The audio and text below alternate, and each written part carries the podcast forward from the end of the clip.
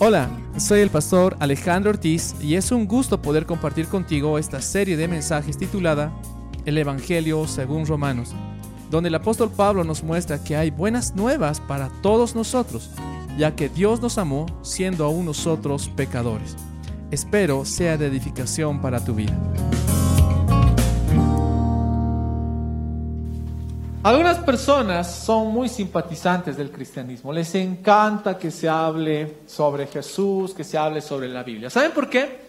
Porque dicen que el cristianismo tiene moralidad y que es bueno que la sociedad escuche sobre la Biblia y sobre Dios, porque así las personas se van a conducir mejor y la sociedad será, pues, eh, a la larga de una buena conducta.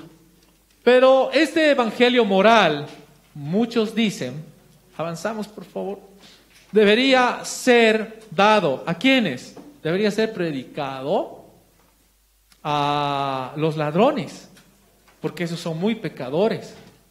¿O qué me dicen de los drogadictos? Esas personas deben, se les debe predicar a los alcohólicos, a las prostitutas, a los narcotraficantes. Esas personas como por ejemplo los políticos, uh, no hay más mentirosos que esos, a ellos predíquenles el Evangelio, pero a mí, por favor, o sea, tranquilo, yo soy una buena persona, soy un gran tipo, tengo mucha ética, tengo mucha moral, por lo tanto, el Evangelio es para los otros, no es para mí. El apóstol Pablo nos va a mostrar en este pasaje de Romanos capítulo 2, de que todos quedamos cortos ante la santidad y la justicia de Dios. Y por lo cual necesitamos la justicia de Dios porque la ira de Dios se revela al hombre contra toda impiedad. Así que acompáñeme por favor con su Biblia abierta para que podamos ver que cualquier hombre moralista, buena persona, con gran ética, honorable, no está exento de la ira de Dios por causa de su pecado. Leemos el pasaje.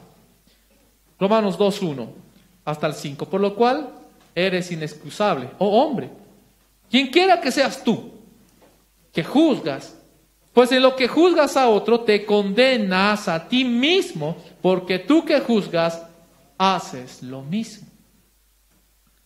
Mas sabemos que el juicio de Dios contra los que practican tales cosas es según verdad.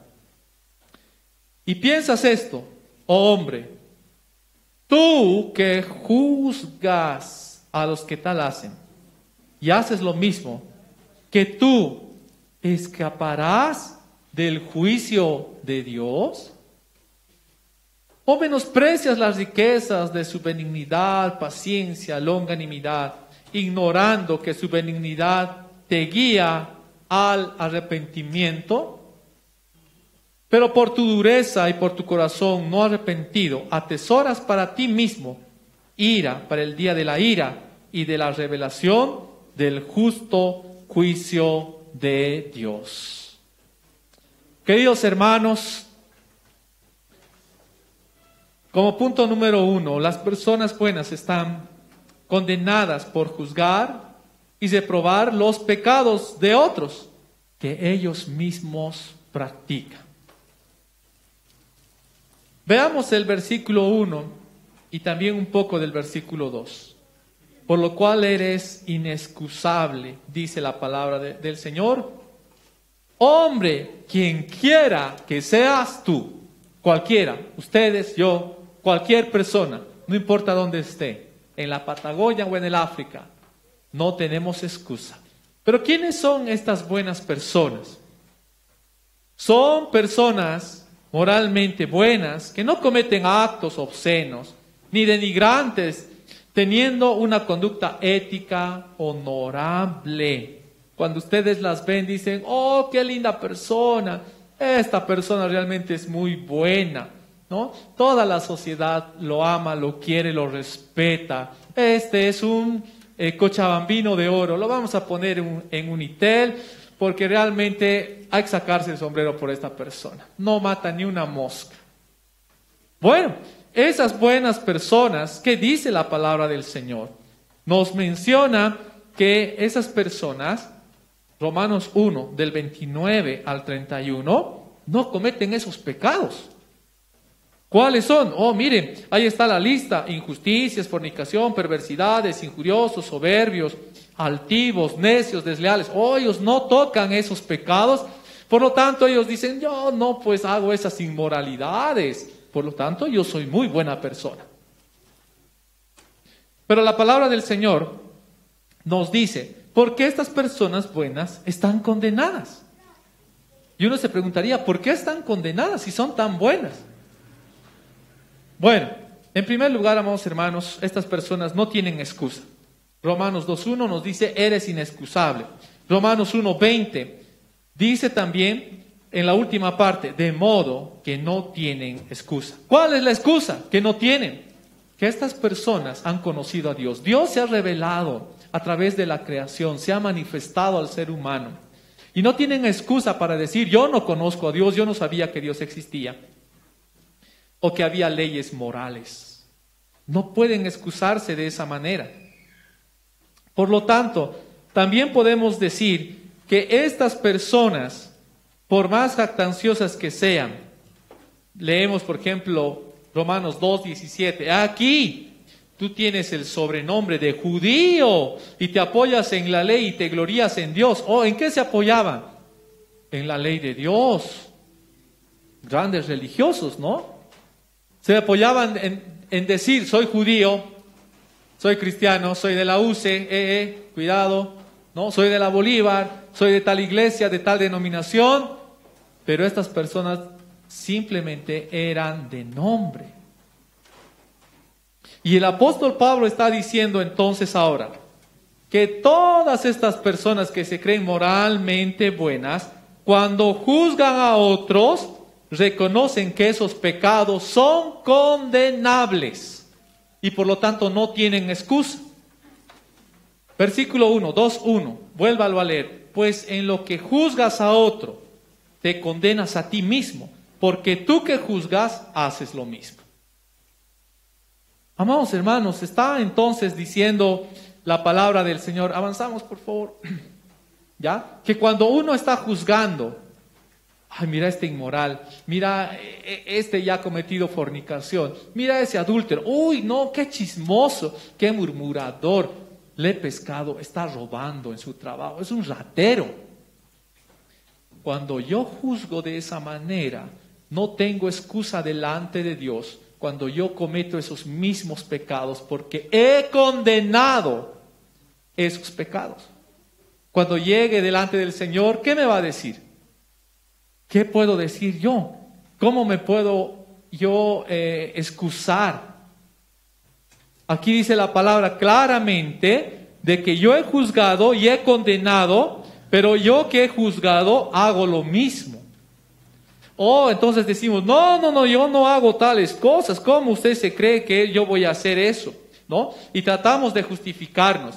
Pero las buenas personas no entienden su propio pecado las propias personas no entienden, estas personas buenas no entienden lo que es su pecado. Porque los moralistas creen que son mejor que todos. Y por esto no pueden entender su propio pecado.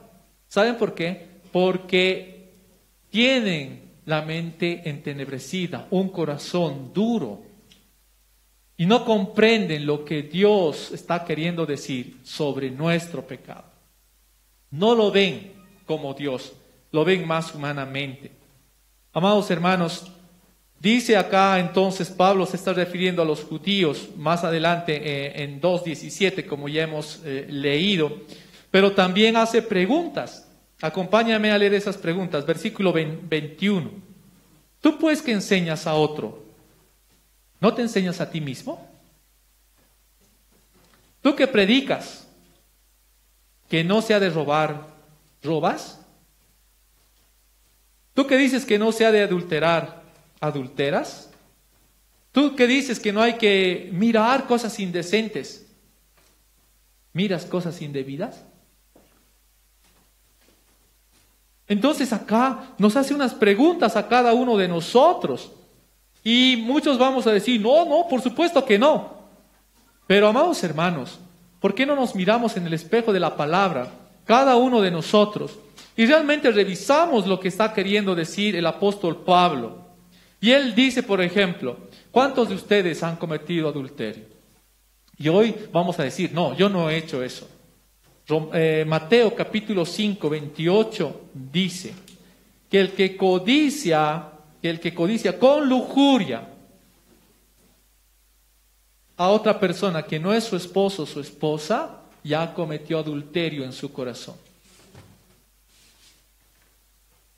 ¿Usted nunca ha tenido problemas con la lujuria? La palabra también nos, dice que si nosotros, si nosotros alguna vez hemos matado, y uno dirá, no, jamás, nunca he sido un asesino. A ver, ¿dónde está mi expediente en la FLCC? No hay nada, estoy limpio. Mateo 5, 21, 22 dice que cualquiera que llame a su hermano necio, que en el arameo es raká y significa imbécil, idiota, estúpido, cabeza vacía, ya es culpable de homicidio. Y eso dice el pasaje, usted lo puede leer, Mateo 5, 21, 22. Por lo tanto, ¿habrá alguien libre? Queridos hermanos, si seguimos viendo lo que dice la palabra en Romanos 1 y nos vemos a nosotros, habla en el versículo 29, injusticias, fornicación, perversidad, avaricia. Usted nunca ha sido tentado por la avaricia, nunca ha cedido a la avaricia. Dice la palabra, maldad, llenos de envidia. La envidia, usted jamás ha envidiado a su prójimo. Ni de niño, ni ahora, ni antes. Ese pecado no ha entrado en su corazón, la envidia. Y dice la palabra, homicidios, contiendas, bueno, ya vimos lo de homicidios, engaños, jamás ha engañado, ni en su trabajo, ni en el colegio, ni en la universidad. Y dice, murmuradores, nunca hablamos en contra de una persona cuando no estaba presente. Nunca hemos inventado nada de nadie. Y es que, amados hermanos, la palabra es la que nos está redarguyendo y nos dice detractores, abodecedores de Dios, injuriosos, soberbios, altivos, inventores de males, desobedientes a los padres. Eso jamás fuimos, desobedientes, nunca. Siempre hemos obedecido a los padres. Necios, desleales, sin afecto natural, implacables, sin misericordia. Sin misericordia quiere decir sin amor. Usted siempre ha amado a su prójimo. Queridos hermanos, si somos confrontados con la palabra de Dios, nos vamos a dar cuenta que 1 Juan 1, versículos 8 y 10 habla y dice de que aquel que dice que no ha cometido pecado no está en la verdad. Hacemos a Dios mentiroso. Por eso, amados hermanos, necesitamos del Señor como aplicación, la razón por la cual las personas se creen superiores a los demás es porque no nos conocemos, no vemos el pecado como Dios lo ve. Tus pecados pueden ser menos impuros que el de otros, pero en el juicio no seremos salvos por la fachada que mostramos aquí en la tierra. Seremos salvos por lo que hay en nuestro corazón. Hebreos 4, 13 dice de la siguiente manera, queridos hermanos, acerca de cómo se van a revelar las cosas cuando llegue su momento. Hebreos 4, 13. Y no hay cosa creada que no sea manifiesta en su presencia. Antes bien, todas las cosas están desnudas y abiertas a los ojos de aquel a quien tenemos que dar cuenta. Todas las cosas están desnudas delante de Dios. Él lo ve todo, Él conoce todo. Queridos hermanos, amigos, si en este momento pondrían una película de nuestra mente, de todo lo que hemos pensado y hemos visto en esta semana, ¿cuántos permaneceríamos aquí? ¿Quedaríamos avergonzados? No duraríamos ni un minuto y saldríamos corriendo de este lugar.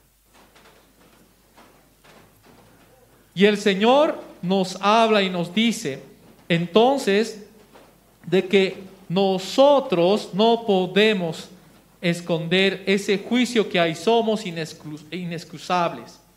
Queridos hermanos, como punto número dos, las personas buenas están condenadas porque tienen la idea de que escaparán del juicio, del juicio de Dios. Versículo 3. Y piensas esto, hombre, tú que juzgas y haces lo mismo, que tú escaparás, tú escaparás del juicio de Dios. Los judíos eran los más religiosos que había. Pablo pensó primeramente en ellos, porque estaba diciendo, no hay pues más moralista que el judío. El judío decía, yo soy descendiente de Abraham. A ver, ¿con qué pueblo ha hecho el pacto Dios? Con los judíos. Ah, yo soy judío, yo soy. ¿A quién es su pueblo? Los judíos. Ah, yo soy judío, yo soy judío. Los patriarcas. Ah, yo desciendo de los patriarcas. ¿De qué tribu eres? Ah, yo soy de una de las tribus. Más querido que yo no hay. Por lo tanto, Dios a mí me justifica porque soy descendiente de Abraham, soy buena persona, la ley me las, me las ha dado a mí, yo respeto la ley, guardo la ley, o yo no soy inmoral. Por lo tanto, prediquen el Evangelio a esos inmorales, pero a mí no, porque yo realmente soy una gran persona. Pero bueno, la palabra dice que no escaparán del juicio. Mateo 3:7, Mateo 3:7, para que lo podamos leer un momento. Juan el Bautista predica a los fariseos a los saduceos. Y mire lo que dice, al ver que muchos de los fariseos y los saduceos venían a su bautismo, les decía, generación de víboras, ¿quién os enseñó a huir de la ira venidera? Versículo 9, y no penséis decir dentro de vosotros, Abraham tenemos por padre, porque yo os digo que Dios puede levantar hijos de Abraham aún de estas piedras que yo soy de tal religión, que yo soy de tal denominación, que yo soy de tal iglesia. No, no pensemos de esa manera. El Señor nos exhorta y nos está hablando de que las personas buenas, aquellas que piensan que no van a ser condenadas, ya son condenadas porque estas personas piensan que van a escapar del juicio de Dios.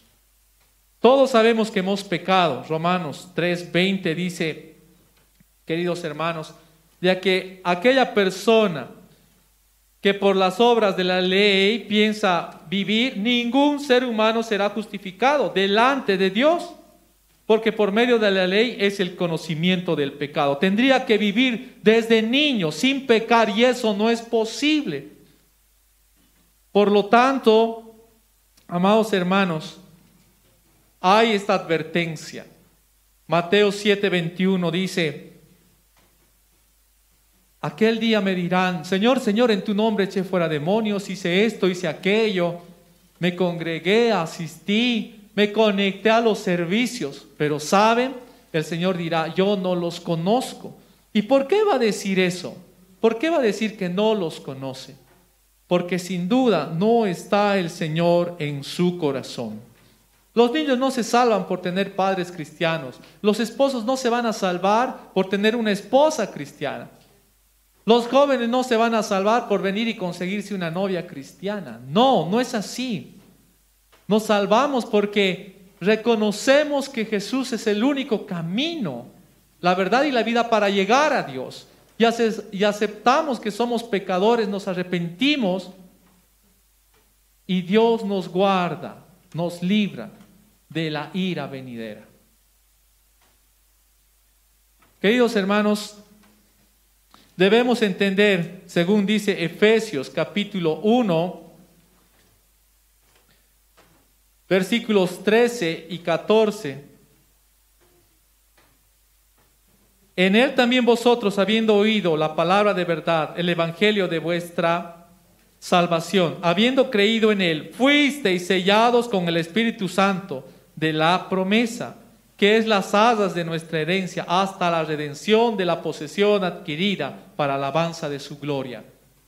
Amados hermanos, aquel día cuando digamos, Señor, en tu nombre hice esto, Él va a ver si hemos sido sellados con su espíritu. Aquellas personas que se humillaron delante de Él y aceptaron por fe el sacrificio eterno que hizo el Hijo de Dios serán salvos. Como aplicación, como cristianos debemos alejarnos del pecado. No pensemos que escaparemos al juicio de Dios. Él no puede ser burlado. Todos sabemos eso. Dios no puede ser burlado. Todo lo que el hombre sembrare también va a cosechar. Pero cuando cedemos a la tentación, y eso va a pasar, y tenemos que ser honestos, cuando cedamos a la tentación debemos volver nuevamente a Cristo arrepentidos y en fe. Debemos volver a Él, avergonzados por nuestro pecado, deseando sinceramente no volver a pecar. Como punto número tres, las personas buenas están condenadas por malinterpretar la bondad y la paciencia de Dios. Volvamos a Romanos, por favor, 2, 4. Dice el pasaje, o menospreciáis la riqueza de su benignidad, de su paciencia, ignorando, marque esa palabra, ignorando. Pablo está diciendo, ustedes ignoran esto, o sea, no conocen, o sea, no sabes, nadie te lo dijo. ¿Ignoras esto? Que su benignidad te guía, te dirige, te encamina, te lleva. Esa palabra es importante, te guía. ¿Hacia dónde? Hacia el arrepentimiento. Entonces, ¿cómo malinterpreto yo su bondad? ¿Cómo voy a hacer? Bueno, muchas personas hay en el mundo, en la iglesia, en los colegios, en la universidad, en la casa, que dicen, hey, hey, hey, mírame, mírame, yo soy el favorito de Dios. A ver, fíjate, no hay hombre más bueno que yo. Dios me ha dado una hermosa esposa, lindos hijos, una casa, un auto, gran trabajo, soy respetado en la sociedad. Por favor, soy un privilegiado, soy el favorito de Dios, soy el más bendecido. Vaya a predicar el Evangelio a esos mugrientos, zarapastrosos, malas personas, vividores, violadores, murmuradores, vaya a predicar el Evangelio. A mí, por favor, si yo estuviera mal, Dios ya me hubiese castigado, Dios ya me hubiese matado, Dios ya me hubiese fulminado, pero estoy aquí vivito. Por lo tanto, yo lo estoy haciendo bien.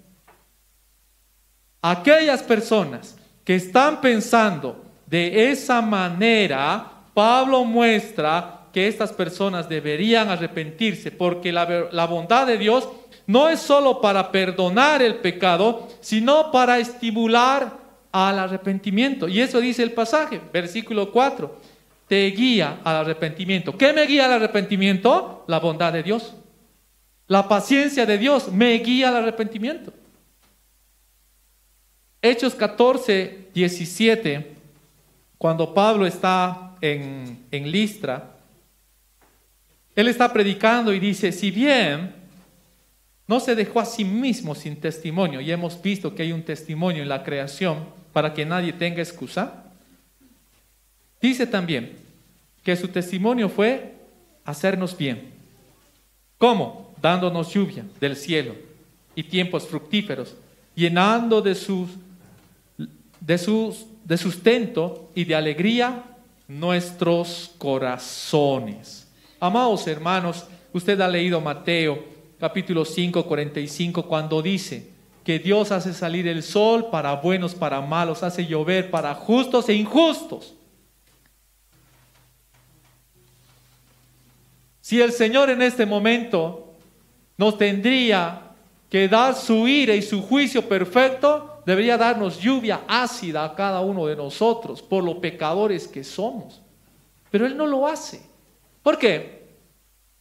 Ah, porque Dios es bueno, Dios es amor y Dios es bondad. Ah, bueno, si estoy pecando y Dios no me ha hecho nada, nadie me ha descubierto, pues entonces voy a continuar, no va a pasar nada. Dios me va a perdonar, Dios me va a perdonar. Si me pasó esta, ah, en el juicio también me va a pasar, porque Dios es bueno. Amados hermanos, estamos, estamos realmente ignorando lo que es la bondad de Dios. Estamos malinterpretando. Y eso es lo que hace la persona que, realmente cree que es buena delante de Dios. Pero queridos hermanos, debemos entender que somos condenadas, esas personas son condenadas por malinterpretar la bondad y la paciencia de Dios. Y un ejemplo claro, hermanos, es que la bondad de Dios tiene límites, la paciencia de Dios tiene límite. Cuando Noé empezó a construir el arca, dicen los comentarios que tardó 120 años, algunos dicen 100 años. ¿Qué fue Noé? Un pregonero de verdad y de justicia. Estuvo predicando el Evangelio para que la gente se arrepienta. Pero no predicó eternamente. Fueron 120 años y después vino el juicio justo de Dios sobre toda esa impiedad. Por lo tanto, no debemos interpretar la bondad de Dios como que siempre, siempre nos va a perdonar. No, tiene una fecha de vencimiento. Segunda Pedro 3.9 dice, algunos tienen por tardanza la venida del Señor, pero no es así. Pedro dice que espera a Dios que todos lleguemos al arrepentimiento y nos convertamos de todo corazón, dejando nuestras malas acciones arrepentidos vayamos a los pies de Cristo. Pero la gente dice, no, el Señor es bueno, el Señor es bueno.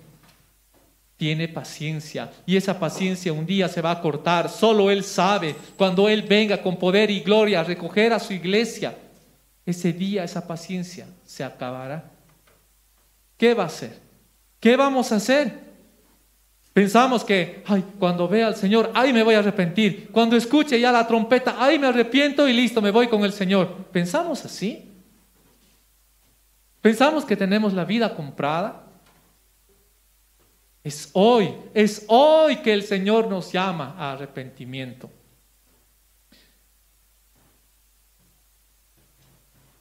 Como aplicación, el arrepentimiento es un cambio radical de la vida que llevamos. Recuerden que Pablo menciona que hay personas que ignoran la bondad de Dios, su benignidad, que nos guía al arrepentimiento. Si tú ignorabas sobre la bondad de Dios, tú no conocías esto, que Dios quería con su bondad que tú llegues a arrepentirte y no sabías eso, entonces Pablo está hablando de ti en este texto de Romanos. Está hablando de ti, porque ignorabas esto. Tú pensabas de que, ay, sí, el Señor es bueno, he pecado, pero no pasa nada. Bueno, ahora ya sabes que no es así. Tú eres uno de esos que ignoraba la bondad de Dios y debes arrepentirte. Como último punto, las personas buenas están condenadas porque atesoran ira para el día de la ira. El versículo 5 de Romanos, capítulo 2. Pero por tu dureza, bueno, por la dureza. ¿Cómo se manifiesta esa dureza? por tu corazón no arrepentido. Atesoras, esa es la palabra, atesorar, la marco. Voy a marcar esta palabra porque atesorar quiere decir guardar. Estoy guardando para mí mismo ira para el día de la ira y de la revelación del justo juicio de Dios. No hay arrepentimiento. El moralista es la persona con gran ética. Se ve tan bueno, se ve mejor que nadie que no tiene por qué arrepentirse. Él dice, ¿yo de qué me voy a arrepentir? No necesito arrepentirme. Si yo no hago esas cosas malas que dice ahí la Biblia, yo no hago. Y ya hemos visto, amados hermanos, nos confronta la palabra. Y realmente por eso nos dice, nunca has chismeado, nunca has murmurado, nunca has sido mentiroso. Por lo tanto, estas personas están endureciendo así su corazón, pero están acumulando, están atesorando ira para el día del juicio. Lo hemos leído, Romanos 2, 5.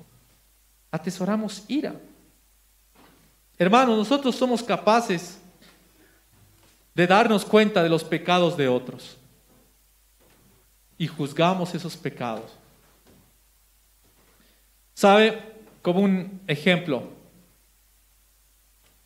papás que se esfuerzan por un hijo, un hijo, tuvieron un hijo, trabajaron, le dieron la mejor educación que pudieron, le compraron la ropa que quería, le metieron a mejores colegios, en fin, todo. Y este hijo ya cuando creció, se volvió ingrato. Fue y les dijo, denme la herencia, ustedes no van a tener nada, yo lo necesito todo. Era una persona muy mala con sus papás, que le habían, le habían dado de todo. Y ni siquiera los metió a un asilo, los dejó en la calle, no los visitaba, estaban enfermos y él tenía el dinero, pero no les daba para los medicamentos, no los llevaba al hospital. Fue una persona bastante ingrata. Cuando usted se entera de un caso así, ¿cuál es su juicio? ¿Qué va a decir de ese hijo? ¿Que es bueno? No, usted va a decir ese hijo despiadado, malo que lo castiguen. Eso merece. ¿Cómo va a ser así a sus papás tan ancianitos ya? Miren esa pobre madre que se ha sacrificado tanto por su hijo y miren ahora, olvidados sus padres. Amados hermanos, si nosotros vemos el pecado de otros, entonces no podemos ver nuestro propio pecado. Si juzgamos así, ¿acaso nosotros entonces pensamos que vamos a salir libres de la ira de Dios, estamos acumulando ira para el día del juicio. Porque ya hemos dicho que esos son pecados, por lo tanto miremos nuestra vida y analicémonos delante del Padre Celestial. Si decimos que eso merece juicio, ¿cuánto más lo que nosotros estamos haciendo? Estoy acumulando ira, amados hermanos, porque yo ya conozco. Una buena ilustración es el mismo apóstol Pablo, que él se pone como ejemplo y dice, a ver, ¿quién era yo? Y dice la palabra que, uh, Pablo, según la carne, perseguidor de la iglesia, obviamente, no, pero pensaba que lo estaba haciendo bien y que él era el hombre más moral, más ético que existía, no había otro como él, fariseo, en la ley irreprensible. No hay otro como Pablo, no hay. Y aquí está diciendo, pero fíjense, ese era yo. Pero cuando llego a Cristo, me doy cuenta de que todo eso no sirve. Que soy un pecador, soy un vil pecador. Y Pablo va a confesar y va a decir, de todos los pecadores, yo, yo, yo, yo soy el primero. No soy el último. No soy el del medio, soy el primer pecador. Es la confesión de Pablo cuando se ve ante la cruz de Cristo. Porque su justicia no puede pagar lo que Dios está demandando. Necesita de la gracia que solo Dios da. Queridos hermanos, amigos, como aplicación, ya no acumulemos ira de Dios. Vayamos arrepentidos a aquel que cargó toda ira acumulada de Dios. Porque, porque Dios es, en, Cristo es como, como esa pared de, de una represa que está sosteniendo, sosteniendo la ira. Pero si yo no voy a Él, estoy acumulando ira para ese día del juicio justo de Dios. Y un día esa pared, esa represa se va a levantar y toda el agua de la ira de Dios va a caer sobre nosotros, porque conocemos y sabemos que hemos juzgado a otros. Y por lo tanto no hay excusa para nosotros. Queridos hermanos, acerquémonos por la fe a la cruz de Cristo. Él llevó la ira que iba a consumirnos. Como conclusión, Decidamos ahora mismo abandonar nuestra propia justicia, que dice Isaías que son como trapo de inmundicia. No importa el pecado que hayamos cometido, sea grande, sea pequeño. Vengamos a Jesús. No hay otro nombre en el cual podamos ser salvos. Solo en su nombre somos salvos, dice la palabra. Solo en el nombre de Jesús es el único camino, la verdad y la vida que nos puede llevar a Él. Queridos amigos hermanos, hoy es tiempo de arrepentirnos. Entendamos de que si nosotros no vemos nuestro pecado vamos a ser implacables al juzgar y al condenar al prójimo. No vamos a tener compasión como Cristo tuvo compasión. Y no es que nos vendemos el ojo y pasemos el pecado de la persona. Sí, la palabra dice que hay que reprender, que hay que redarguir. Pero el Señor siempre se mostró compasivo. Pero la persona que es moralmente buena, que tiene mucha ética, que es una gran persona, siempre va a mirar como los fariseos miraban a los pecadores, con desprecio. Porque él dice, yo no, o imposible, yo jamás voy a hacer esos pecados. Pero ya hemos entendido que la palabra del Señor nos está diciendo que no tienen excusa y están acumulando ira. Quisiera pedirte, por favor, que si tú quieres recibir al Señor, si quieres aceptar a Jesús como tu Salvador, te quedes después de esta oración. Quédate ahí en la banca y alguien se va a acercar para hablar contigo. Y los que nos están mirando, si alguien en este momento quiere entregar su vida, haga una oración y pídale al Señor, pídale al Señor que entre en su vida y le perdone. Quiero invitarles por favor a que nos pongamos de pie y vamos a orar para despedirnos y para pedir la bendición de Dios a través de esto que hemos escuchado el día de hoy. Oremos, nuestro Dios Todopoderoso, Señor, tú sabes quiénes somos. Sin duda, si estuviéramos en este momento, si estuviera proyectando nuestra vida, realmente quedaríamos muy avergonzados muy avergonzados por todo lo que miramos, por lo que escuchamos y porque todo eso, Señor, saldría de nuestro corazón, de nuestra mente. ¿Qué podemos justificarnos? ¿Qué podemos decir, Señor? Padre Santo, tú sabes que yo no soy perfecto y con temor y temblor he subido acá. Y no juzgo, Señor, a nadie, porque me reconozco como un vil pecador delante tuyo, Dios mío, que merece Señor, la condenación eterna, toda tu ira. Pero gracias, gracias por morir, Señor, por este hombre pecador. Gracias, Dios mío, porque reconozco, Señor, que soy falto, soy falto de tu amor, soy falto de ti, Señor. Todos los días necesito de tu amor, necesito ser llenado de tu espíritu, Señor. Perdónanos, Dios mío.